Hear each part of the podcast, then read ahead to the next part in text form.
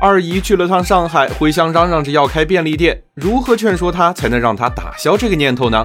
商界生意经，赚钱随身听。此处不留姨，姨有小卖部。二姨去了趟大都市，寻思着开家便利店，让我算算能赚多少。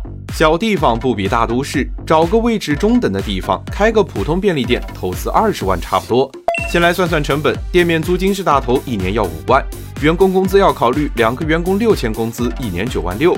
除了这些常规成本，新开一家店还要采购一些软硬件，加上水电折旧什么的，算下来一年要投资十五至二十万。再来看看利润，粮油食品和日化用品需求大，毛利也不错，一般在百分之二十五到百分之三十五之间。其他产品虽然毛利更高，比如像是烟酒日杂等，但需求量比较小，按需进行组合就可。综合算下来，一家店的毛利在百分之十八到百分之二十五。如果按每天一千元销售计算，一年销售额三十六万，如此看下来，一年就能回本。如果再有钱的话，也可以考虑当甩手掌柜。某便利店号称投入四十万，六个月就能回本，可就是赚的钱要和总部分一分。这生意别说二姨了，我算完都想冲。但便利店不是你想开就能开的。点个关注，下期和你聊聊那些二姨踩过的雷。